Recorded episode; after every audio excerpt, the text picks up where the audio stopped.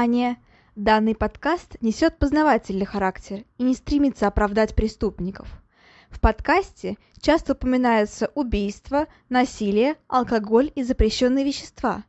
Автор против всего вышеперечисленного, и он надеется, что и вы, дорогие слушатели, с ним согласны. Мурашечного прослушивания!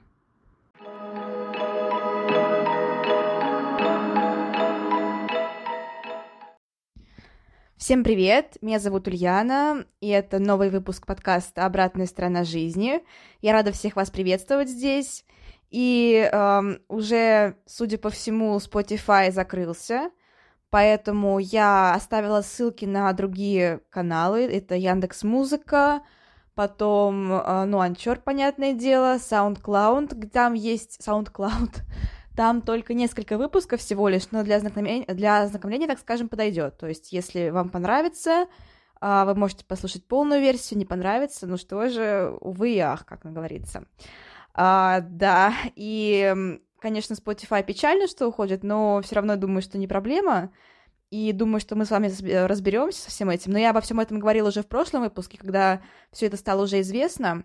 Сейчас все стало еще более известным, и вот как раз-таки уже апрель, и все начинает меняться, так скажем, но я думаю, что это не проблема, со всем мы справимся, конечно, со всем разберемся, и, в общем-то, все у нас будет хорошо с этим. А, к тому же, вот, э, как я говорила, Яндекс Музыка, в принципе, сервис, как мне, как мне кажется, самый удобный, и я там вообще сама очень много всего слушала, да, там только, ну, в основном только, конечно, русские подкасты, кто, например, так любит слушать какие-нибудь там американские подкасты или еще какие-нибудь, да, но все равно именно в плане всего остального этот подкаст, как мне кажется, это, точнее, сервис, как мне кажется, самый удачный.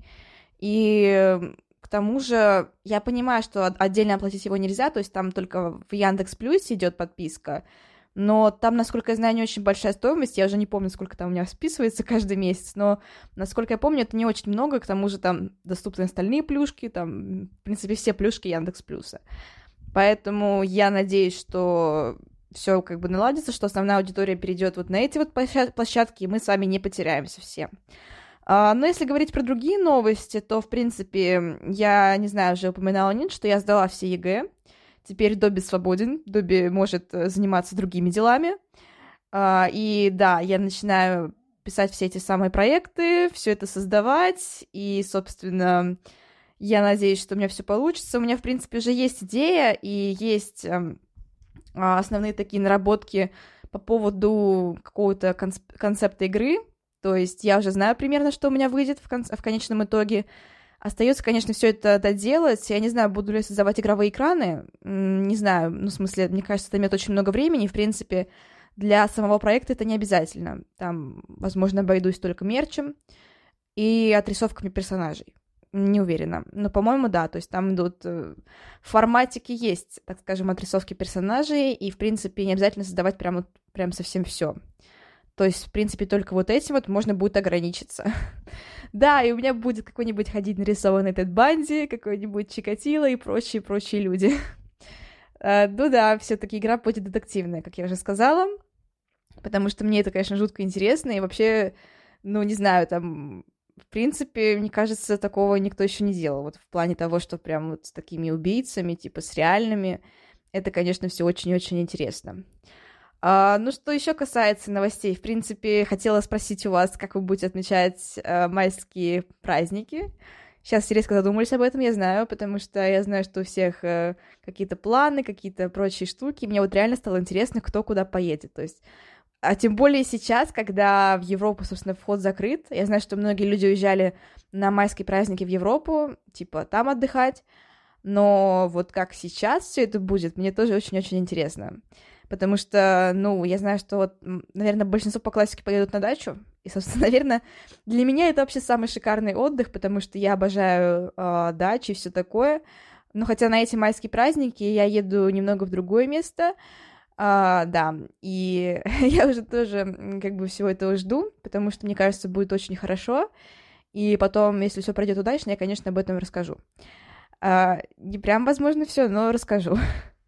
да, чтобы так тоже были немножко в теме. А, кстати, я, наверное, ставлю ссылки на мой ВКонтакт, э, социальную сеть ВКонтакте, и на мою группу социальную ВКонтакте тоже. Там вы можете узнать все новости, в принципе, там я и выкладываю все основное, поэтому, возможно, вы хотите узнать больше про меня, про мои интересы и прочее. Там это все будут. Также там есть э, небольшие мини-рассказики такие. Прорекламировала себя, называется. Да, я занимаюсь параллельно еще писательством, ну, как бы сказать, я иду в геймдизайн, и поэтому uh, ближе всего мне, мне нарративный дизайн, и поэтому, естественно, без писательства туда, туда нельзя, туда как бы, ну, просто не попадешь без этого. Поэтому-то я издаю литературу, а не математику, информатику. Да, так можно идти найти профессию без э, информатики и математики. Это вполне возможно. И, как показывает практика, именно а, программы, которые ориентированы именно на геймдизайн, везде принимают только с литературой. То есть литературой без информатики, без профильной математики. Это довольно круто, неожиданно, и, ну и в целом, конечно, мне идет на пользу, потому что, ну, будем честны, как мне кажется, сдавать информатику и профильную математику гораздо сложнее, чем сдавать ту же литературу. Ну, возможно, конечно, кому-то это не так. Я знаю, что многие люди могут, э, типа, с легкостью прорешать все математические задачи, а вот на литературе застопориться, но вот мне кажется, все равно подготовка и все остальное в целом легче, конечно, по литературе, нежели по информатике и профильной математике. Кстати, возможно, вы слышали на заднем фоне какое-то биение, опять же, говорение, возможно, это опять же мой попугай. Он прям посади, посади меня, получается, сидит, то есть клетка прям расположена вот э, сзади от меня. Поэтому, возможно, вам будет его хорошо слышно. А, но не факт, все-таки микрофон а, не прям конкретно все улавливает, поэтому, возможно, все-таки мы обойдемся без посторонних помех. А, ну, в целом, я не знаю, что, в принципе, еще можно сказать, что я посмотрела, что я прочитала. Ну, сейчас я пересматриваю фильмы, которые связаны именно с геймдизайном, потому что мне тоже все это, конечно, интересно, и так сказать, э, немножко быть попрошареннее, хотя бы в сторону чего хочется ориентироваться. То есть это, возможно, вы знаете такой классный фильм, как «Главный герой», «Фригай», если в оригинале. А, не знаю, почему так перевели у нас. Это с Райаном Рейнольдсом, который играет офигенного Дэдпула, которого я просто обожаю. Дэдпул очень крутой, правда. Не мой любимый супергерой, но один из моих любимых, вот так вот скажем. Он в топе по любимым супергероям. Я просто обожаю Марвел, я фанат Марвел, и поэтому, да, про Марвел я знаю абсолютно все, вот честно. Uh, поэтому я с ним смотрела «Последний герой», ой, главный герой, к тому же там играет uh, очень классная еще актриса Джоди Комер. Ее я знаю по сериалу «Убивая Еву». Это такой детективный сериал. Э, ну, как сказать детективный? Ну, в принципе, он даже больше уже не детективный. Он вначале был таким детективным. Сейчас он больше, ну, не знаю, драма, триллер, криминал, что-нибудь такое. Потому что там известно, кто убийца, и это очень крутая русская киллер э, Виланель. И это не спойлер, потому что это известно с самого начала. Но вот ее играет Джоди Комер. И, собственно, мне тоже очень сериал этот нравится. Сейчас вышел уже четвертый сезон. Я, конечно, буду его смотреть. А, еще я пересматривала фильм а, «Первому игроку приготовиться». Тоже неплохой, но главный герой мне как-то больше нравится. Хотя, конечно, все эти отсылочки в... Они отсылки есть и в главном герое, там, то есть там и на Fortnite, и на другие игры. Ну, круто в целом. Такие прошаренные люди поймут, к чему все отсылки, но в целом не прошаренным тоже будет интересно. Но вот именно в игре, ой, господи, в фильме «Первому игроку приготовиться» там очень много отсылок, типа, к Стивену Кингу там вообще одна большая-большая жир... Это даже не отсылка, это просто, ну, прям, э, я не знаю, что сказать, это, ну, это не отсылка явно, то есть там прям напрямую показывается отель Оверлука, где, э, собственно, находится главный герой, ну, в один из, в один из эпизодов, вот так вот, в одном из эпизодов. А, тоже неплохой фильм, но вот как-то главный герой понравился мне чуть больше. Там, возможно, потому что там чуть больше юмора, как-то вот там великолепная отсылка на Капитана Америку просто. Это когда, конечно, там из Звездной войны тоже есть отсылка, но помню, что когда была отсылка на Капитана Америку, когда он достает вот этот вот щит, и такая музыка играет из Марвел, да еще к тому же туда засунули Криса Эванса. Это же вообще вот, честно сказать, Капитан Америка — это мой самый любимый э, вообще персонаж э, из Марвел. Да, кому-то покажется это не очень, но, типа, есть же Железный Человек, но Железный Человек мне, на самом деле, не нравится. Я не знаю почему, но вот так вот вышло. Мне нравится Капитан Америка. А, из таких вот, я имею в виду прям главных персонажей, которые, ну вот, Капитан Америка — это прям топ-топ. Но во всем Марвел, в принципе, мне нравится больше всего. Хотя еще ничего, Magic, тоже классно. Жалко, что ее так э, плохо показали в э, новых мутантах. Она там какая-то прям совсем ужасная. ну, как сказать, нет, актриса классная, и ну, просто они совсем персонажа не развили. Там же ну, не такая классная биография, просто. Это же вообще... И по факту в фильме это, ну, они ничего этого не показали. Очень-очень жаль. Но так мне вообще много кто нравится. ну ладно, в общем-то, я пересматриваю сейчас все эти фильмы. Также продолжаю смотреть Доктора Хауса. А, Доктор Хаус, это же это вообще, Доктор Хаус, это круть. И это тоже из таких детектив, ну, таких полудетективных, полумедицинских. Ну, что я объясняю, вы сами, наверное, прекрасно знаете Доктора Хауса. Кто его, собственно, не знает. А, но я хочу как-нибудь сейчас сделать плавно такую подводочку к нашему сегодняшнему персонажу. И у меня как-то не особо получается.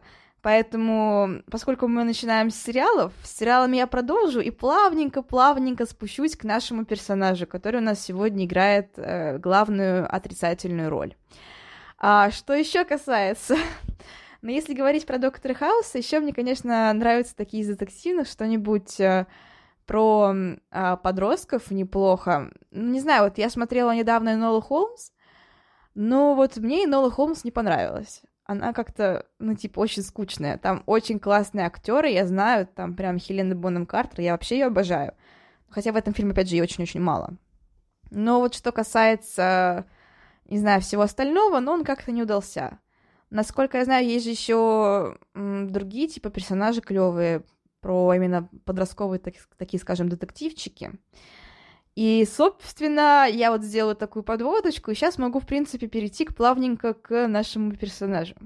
Потому что во всех этих детективных сериальчиках про подростков, там подростки обычно играют положительную роль, да? Но они типа такие а-ля детективы, а-ля юные полицейские, там еще что-нибудь, такие юные сыщики. А наш же герой пошел вообще по другому пути, потому что он является самым юным серийным убийцей СССР.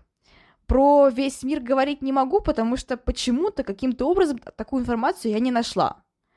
То есть, э, не уверена насчет всего мира, но вот в СССР, по крайней мере, это точно самый юный зафиксированный убийца. Это, собственно, Владимир Венечевский. А, и на момент смерти ему было только 17 лет. То есть, да, он был моим ровесником. И это на момент смерти, то есть на момент э, смертной казни, не забывайте. То есть убивать начал он еще раньше. Это когда он был гораздо младше меня. Это, конечно, просто удивительно, потому что вот мы разговаривали про Альберта Фиша не так давно. И там мы говорили о том, что этот убийца начал, так скажем, свою карьерную лестницу довольно-таки поздно, где-то в 40 лет. То есть для серийных маньяков, для серийных убийц это довольно поздний возраст. Но Владимир Винчевский же, он, наоборот, начал свою карьеру преступную крайне-крайне рано. То есть это буквально другая сторона медали, так скажем. Это вот э, другая крайность. Кто-то очень поздно, а он очень-очень рано. То есть ему бы еще жить дожить, а вот по факту вот получилось так, как получилось. Это, конечно, тоже немножко поражает воображение. И, собственно, начать стоит с того, что он родился в 23 году, в 1923 году, то есть довольно-таки давно, 8 июня в городе Свердловске.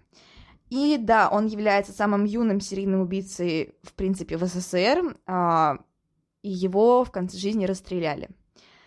А, а и, конечно, вот а, удивительно, для своих юных лет он обладал просто нечеловеческой жестокостью, и то, что он творил, ну, он не просто, он убивал не потому, что он не понимал того, что он делает плохо, он понимал, что он делает плохо, и он пытался потом, в конце концов, продавить следствие, что, мол, вот я такой ребенок, еще я же совсем не понимал, я подросток, там, я не виноват, но, конечно, это никого не, так скажем, никому, никому никого не уговорило на его помилование, потому что никого не заставило этому поверить, потому что всем стало очевидно, что это психопат, и что у него вообще отсутствуют какие-либо эмоции, что ему совсем не жалко, что он творил, и что если его сейчас отпустить или, ну, там, просто посадить какой- на какой-то срок в тюрьму, что он выйдет и тоже начнет заново убивать. Поэтому, конечно же, другого выхода, кроме как смертной казни, не было.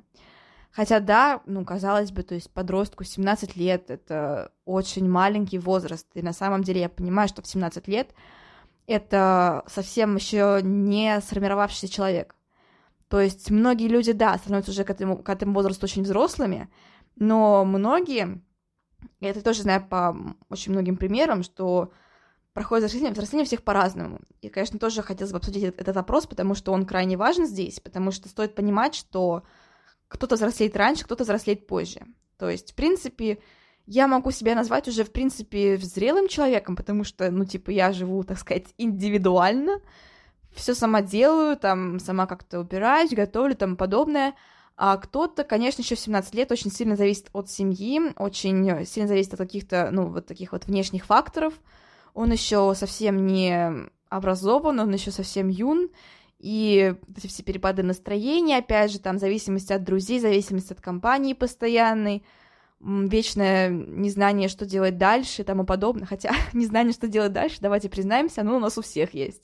Тем более сейчас, когда ты действительно не понимаешь, что делать дальше, что будет завтра вообще, останешься ли ты жив. Это, ну, такой моментик, конечно, наверное, его сейчас можно, в принципе, не упоминать, потому что никто не знает, что делать дальше.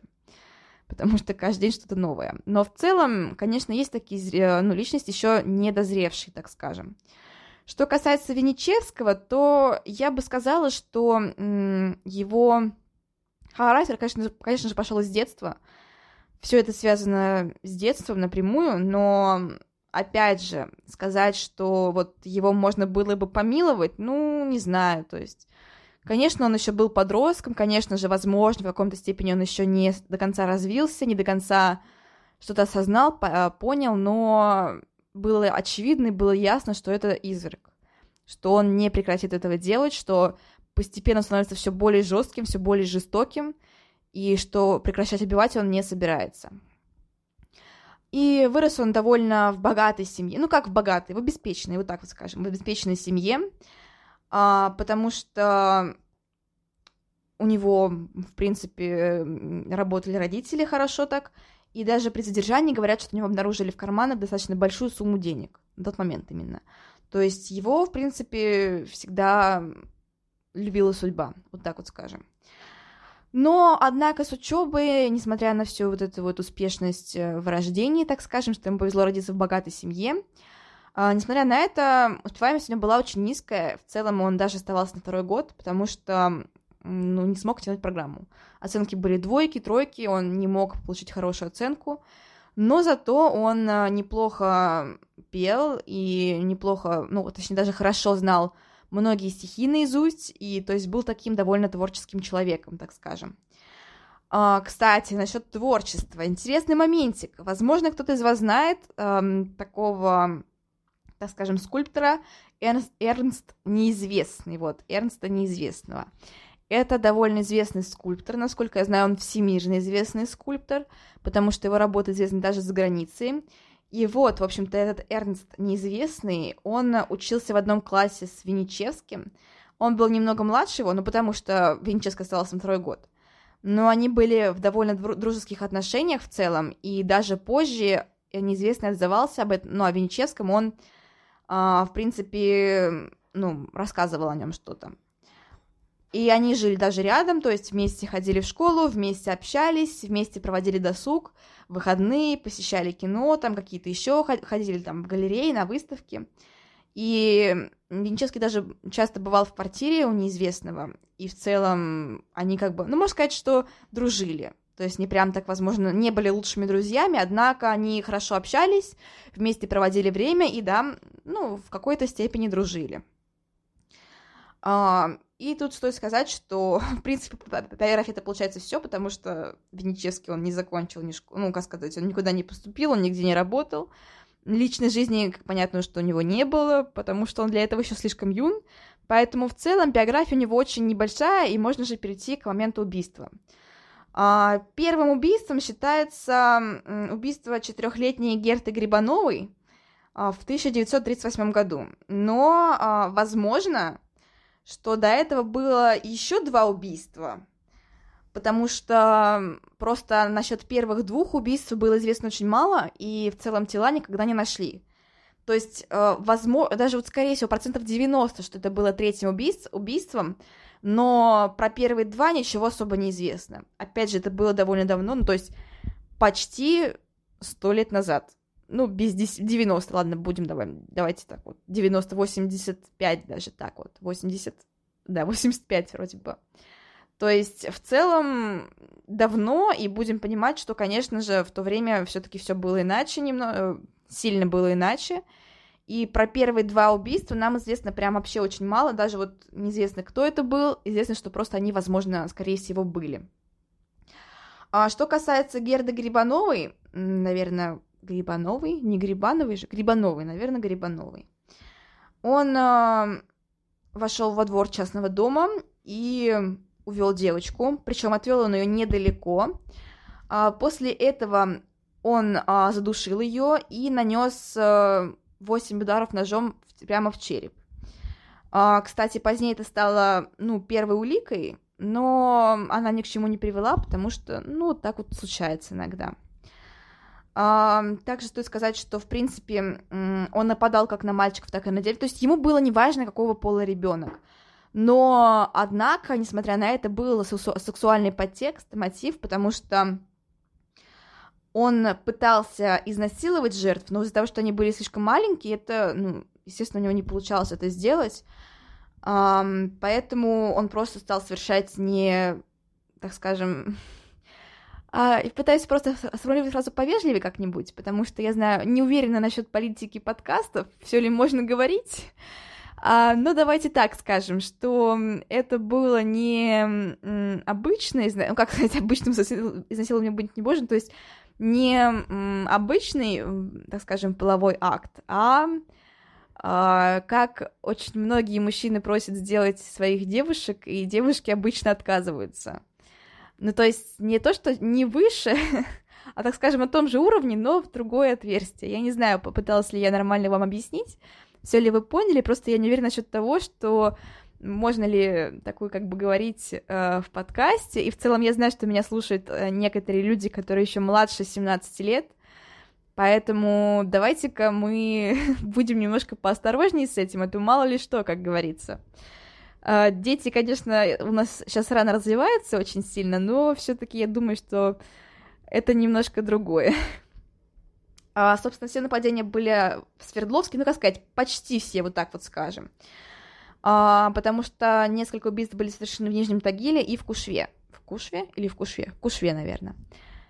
Если что, поправьте меня. А, в принципе, вот такое у него был, вот такое у него было поведение, то есть он а, заманивал жертв, потом душил их, пытался совершить половой акт и позже убил, ну, вот убивал. Кстати, что касается еще Герты Грибановой, э, что э, следствие, конечно же, обнаружило труп, и они отдали лишь тело девочки родителям, голову же они отрезали, и, ну, точнее, череп, давайте говорить так, вот череп они отрезали, потому что в нем была улика, в нем был осколок от оружия, э, но это ни к чему особо не привело. Что еще стоит сказать, что Uh, у Винческого было несколько выживших жертв. Например, это Боря Титов. Он его, Винческий бил, пытался убить его зимой. Он, он пригласил Борю покататься на санках. Боря согласился, ну, потому что в целом было видно, что Винческий это не какой-то взрослый подозрительный мужчина. Это именно подросток, и, наверное, его никто не опасался в силу того, что он выглядит очень молодо. То есть видно, что это ребенок. И, конечно же, Венечевский пытался убить Борю Титову, но у него ничего не получилось, потому что Борю спасли, и именно Боря сообщил э, информацию о Венечевске, о Венечевском.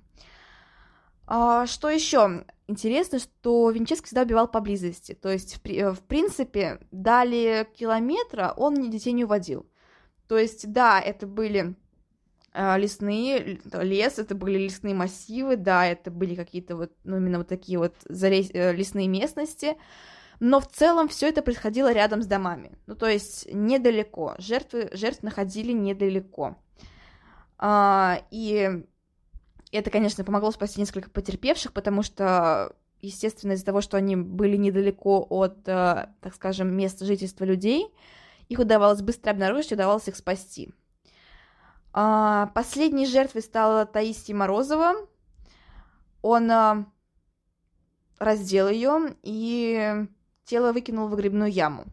Одежду он выбросил чуть подальше, и он рассчитывал, что именно где одежда, там он будет искать останки ребенка. Но нашли, все хорошо, в принципе, было, было, ну, как хорошо, девочка была мертвой, но в целом я говорю про тело, тело нашли. То есть, если что, в принципе, тело обнаружили. А, что еще? Потом была еще Рая Рахматулина, ей было тоже 4 года. Ее тоже выбросили в грибную яму, это я имею в виду до, а, до Таисии, но вот кого еще выбрасывали таким образом в грибную яму? Это была еще Рая Рахматулина, ей было тоже 4 года. То есть, в целом, как вы видите, возраст совсем маленький. Это примерно вот, ну, средний возраст такой вот, э, прям, вот больше всех жертв именно четырехлетних. Я вообще, на самом деле, особо не понимаю, ну, то есть, куда садили, роди... где были родители в это время. Я понимаю, что это другие времена, что, ну, типа, наверное, это все таки немножко другой нрав, другие времена, другие нравы, так скажем. Но все равно в 4 года отпустить ребенка гулять одного, ну ладно, еще там одного, но даже не следить за ним, то есть мама не то чтобы не была где-то рядом, она в принципе не была там. И вот, конечно, вот этот вот факт того, что ребенок был совсем один, и никто не обратил внимания, что пришел какой-то непонятный мальчик, увел куда-то, куда-то ребенка, и после этого ребенок не пришел, потому что, как видите, тела жертв находили не всегда, и при этом находили их не сразу, то есть эм, повезло то, что... Ну как повезло? Сыграло на руку то, что они были недалеко от дома. То есть если их искали, то их искали недолго. Но вот до этого момента поисков еще должно было пройти определенное время. То есть пропажу обнаруживали не прямо сразу. И, конечно, вот это меня немножко поражает, потому что представить, что сейчас какая-то мама отпустит ребенка в 4 года, даже младше, там были трехлетки, в 3-4 года гулять одного и не смотреть при этом даже в окно, я вообще этого представить не могу. Наверное, сейчас бы за такое просто лишили бы родительских прав. Ну, возможно, конечно, и нет, но, по крайней мере, какой бы выговор точно был. То есть, по крайней мере, от какой-нибудь местной полиции или что-нибудь такое, что, мол, мамаша, что вы делаете, почему вы ребенка одного оставляете? А тут дети на санках гуляют совершенно одни, там, ну, то есть для меня это, конечно, немножко дико, потому что я уже росла в таких условиях, что, ну, я же родилась не в Советском Союзе, как понятно, ну, мне же 17, и понятно, что я уже не застала те времена, когда дети гуляли спокойно одни, потому что, насколько я помню, всегда, когда мне было там 4 года, 5 лет, даже 7, там и старше, наверное, лет до 8, то есть со мной постоянно гуляли родители и были где-то рядом. Несмотря на то, что я жила в довольно, ну, таком среднем городке по численности населения, то есть чуть, ну, 150 тысяч человек примерно, там 147. То есть, как вы понимаете, даже вот за мной следили постоянно но чтобы вот за такими маленькими детьми не следить, то есть 4 года, это, конечно, ну просто дико. Не могла это не упомянуть, потому что это очень странное обстоятельство, и, наверное, если бы все-таки следили получше, наверное, это все могло бы обойтись. Но с другой стороны, народ был не пуганный, народ не понимал, что бывает такое, что бывают серийные убийцы, что вот так вот можно лишиться ребенка, что бывают маньяки-насильники, и что, конечно же, ты никогда не думаешь, что это произойдет именно с твоим ребенком. То есть ты до последнего веришь, что произойдет как бы с кем угодно, но только не со мной, не с моим ребенком. А вот так вот оно выходит. А, ну, в общем-то, как шло следствие? А, все, конечно, думали, что это убивает какой-то взрослый мужчина. Знали, что убивает кто-то, понимали, что это убийство, что происходит изнасилование, но думали, что это какой-то взрослый мужчина, по крайней мере, который уже сидел не один раз, и что, возможно, ему где-то ну, за 20 лет точно. Никто вообще даже не мог представить себе, что это был 17-летний, даже на тот момент 16-летний юноша, который вот так вот проводил свое свободное время. И стало вот э, объединение в, в одно дело, то есть известно стало, что что это именно серийный убийца, а не просто отдельные дела. Это стало известно в 1939 году, и при этом, конечно же, вот поиски проводились именно по тем людям, которые уже сидели ранее. А, но а, все, так скажем, прошло довольно успешно. Да, было арестовано очень много человек, то есть более 300, и их, их подозревали, но их потом отпустили, потому что поняли, что да, они невиновны. Потому что Венеческий был обнаружен в ходе последнего преступления – потому что 24 октября 1939 года он а, преследовал мальчика, а, он понес его, ну, он, так скажем, да, он познакомился с этим мальчиком, подождал, пока мальчик уснет, и повез его а, к ближайшему лесному массиву. Но в это время за ним следили, следили курсанты полицейские. Их было трое. Попов, Ангелов и Крылов. Все на «ов», в принципе, легко запомнить. Это тоже были довольно юные, юные юноши, так нельзя говорить, это были довольно, довольно юные люди, то есть это были курсанты, эм, они учились в Свердловской школе рабоче-крестьянской милиции, то есть тоже не, так скажем, не пожилые люди.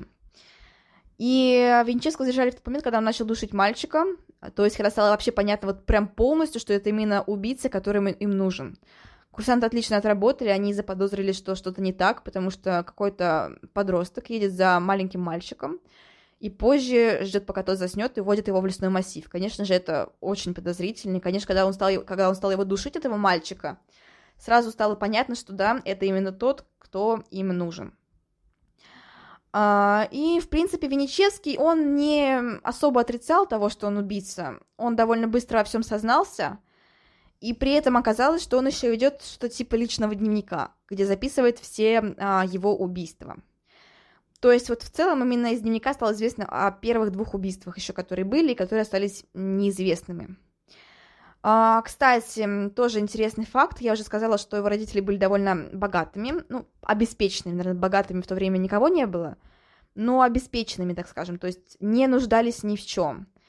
И, конечно, когда они поняли, что их сын это убийца, они не смогли с этим смириться, но в отличие от других родителей, они даже не стали его оправдывать, они поступили я не знаю, как сказать, правильно или неправильно. То есть, с одной стороны, правильно, потому что кем бы ни был твой ребенок, нужно понимать, что он может быть плохим. То есть, что да, это твой ребенок может быть монстром. И, конечно, многие родители неправильно принимают позицию, когда начинают полностью оправдывать своих детей, там, он же ребенок, он не мог так поступить, там, это мой сыночка, я знаю, что он хороший.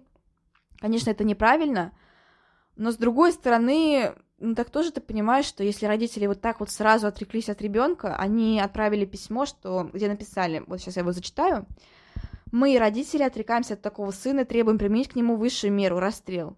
Таким выродком в советской семье жизни быть не может. То есть это было их, э, было их письмо.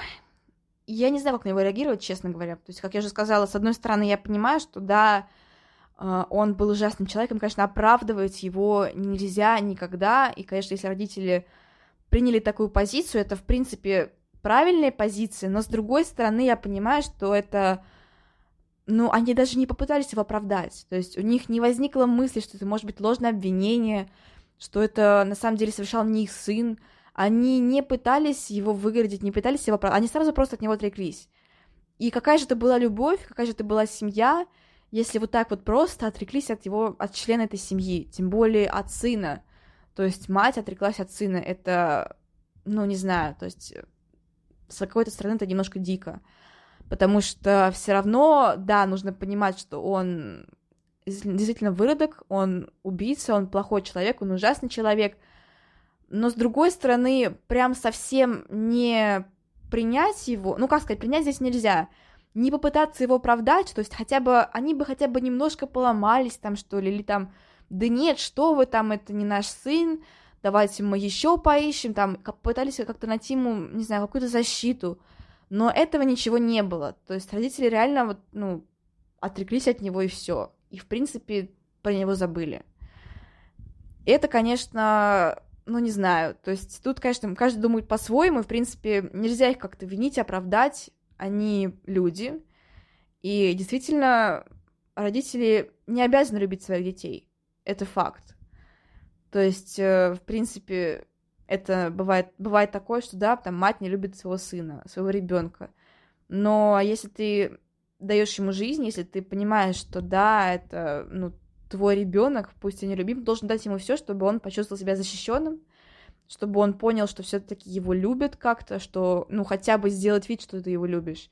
Здесь же даже, ну, вида не сделали, что его понимают, что его оправдывают, нет, то есть отреклись и все. И, конечно, такой момент, ну, не знаю, вот как бы судите сами. Вот я вам сказала этот факт, дальше вы разбирайтесь, судите сами, там уже ваше мнение, это ваше мнение, и Это чисто мое мнение, что все-таки, да, его нельзя было оправдывать, но все-таки родители должны были хотя бы, ну, хоть как-то за него, не знаю, ну, не заступиться, но хотя бы дать понять следствию, что, возможно, то ошиблось, что все не так ужасно, что это на самом деле не Венечевский.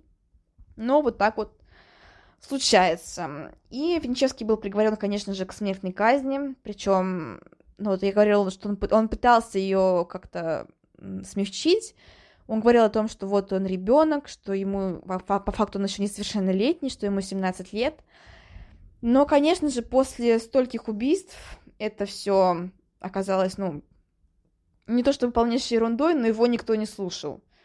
Ну, то есть совершить столько убийств, убийств это, конечно, ну, как бы тут вообще даже разговора о каком-то пожизненном сроке, в принципе, не шло. Потому что совершить столько убийств, это, конечно, ну, то есть всего, а, всего выживших было 10, а убитых 8. Ну, то есть всего было 18 жертв в целом, из них 8 убитых. И это много. Тем более, если это дети. Тем более, то есть дети, которым там 3-4 года. Конечно, это все вообще ни в какие рамки. Но вот эм, как бы речь о каком-то другом наказании даже и не шло. То есть сразу, да, расстрел, смертная казнь, высшая мера наказания. Ее все еще хотят. Ну, еще все еще этот разговор о ее возвращении, но там как-то что-то я понимаю, что, скорее всего, видимо, нет. Хотя, с другой стороны, не знаю. То есть, конечно, кстати, вот я смотрела на фотографии Миничевского, и он реально вот выглядит как ребенок. То есть есть такие люди, которые в 17 лет выглядят на 25. А здесь ты понимаешь, что ты смотришь на картинку, и ты видишь, на фотографии точнее, и ты видишь реально ребенка. То есть я бы ему даже не дала больше, ну не знаю, 14-15.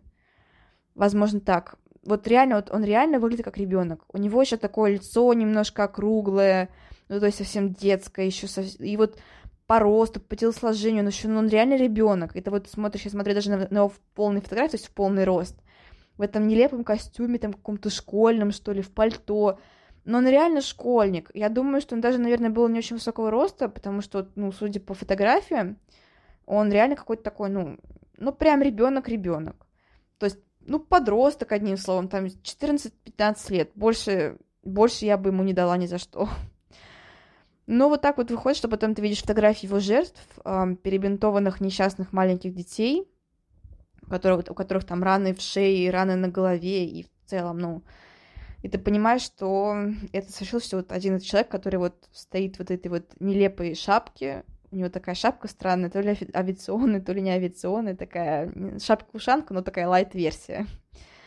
И то есть вот на эти вот глаза, и в целом он не выглядит, он вообще не выглядит злым. И понятно становится, почему дети ему доверяли, потому что у него лицо вообще не злое. То есть лицо ребенка. Но э, он, собственно, 11 ноября 40 года, в возрасте 17 лет, он был расстрелян. Помилование, как сказал, был, было уже отказано, хотя были, конечно, повторные слушания, заседания, но нет, не прокатило, не повезло, так скажем. И, конечно же, такая очень история странная, пугающая, потому что вот оказывается, что даже твой ребенок, которому 17, даже меньше в то время, там ему было 15 лет, которому 15 лет, и он совершает такие вот жестокие преступления. И, конечно, это, ну, немыслимо, так скажем. Потому что это на самом деле очень странно. Ну, кстати, вот тема, конечно, детей-убийц, она очень интересная. Просто Венечевского я вынесла в отдельный список, в отдельный, так скажем, выпуск, потому что он, наверное, из всех такой, ну, совершил самое наибольшее количество, самое наибольшее количество преступлений. То есть 8 смертей, 18 нападений. Это, конечно, ужасно. Но, хотя, как я сказала, есть, есть еще дети, которые совершали даже в более раннем возрасте преступления, например, та же самая Жасмин Ричардсон. Не так давно, буквально в шестом году, она, ей было всего лишь 12 лет, она убила своих родителей и перерезала горло брату. Ну, то есть, тоже, так скажем, эм, такая себе история. Потом кого еще можно вспомнить? А, ну Джесси Помрой, по-моему, тоже один из самых знаменитых. А, ему было 14 лет. Самый юный, ну, я не помню, сколько было лет, но вот где-то примерно так. То есть в целом это все начинается проблемы с подросткового возраста. То есть, по-моему, самый юный был... А, а, Мэри Флора Белл, точно, ей было 11 лет, вот. Я помню, что тоже читала про нее и слушала про нее много. И ей было всего лишь 11 лет, вот, наверное, она будет прям такой одной из самых-самых юных. Но вот конкретно насчет серийников, то есть это вот Венечевский, он, да, он самый такой, ну, знаменитый, так скажем, в плохом смысле, самый известный, вот так вот, самый известный. Поэтому, да, в принципе, наверное, тему детей-убийц а, стоит вынести, в принципе, в отдельный выпуск, и мне кажется, это будет воскресенский выпуск, воскресеньевский, не знаю, так можно ли говорить, потому что расскажу, наверное, про, сразу про несколько случаев, потому что это, типа, дети, у них не очень большая биография, и в целом, думаю, что это будет такой тоже довольно интересный выпуск, можно сказать, например, про трех детей-убийц, это будет тоже довольно интересно. Но это, думаю, не в это воскресенье, потому что слишком много детей-убийц на один квадратный метр. Думаю, возможно, через воскресенье, где-нибудь так. А, но в целом на этом уже пора бы завершать. То есть я еще раз говорю спасибо, что вы меня слушаете. А, оставлю ссылки на ВКонтакте, где вы найдете все остальные ссылки на э, другие, другие, так скажем, площадки, где можно меня послушать. И на этом, в принципе, все. А, тему для воскресеньевского выпуска я придумаю еще, ну, тоже будет что-нибудь интересненькое.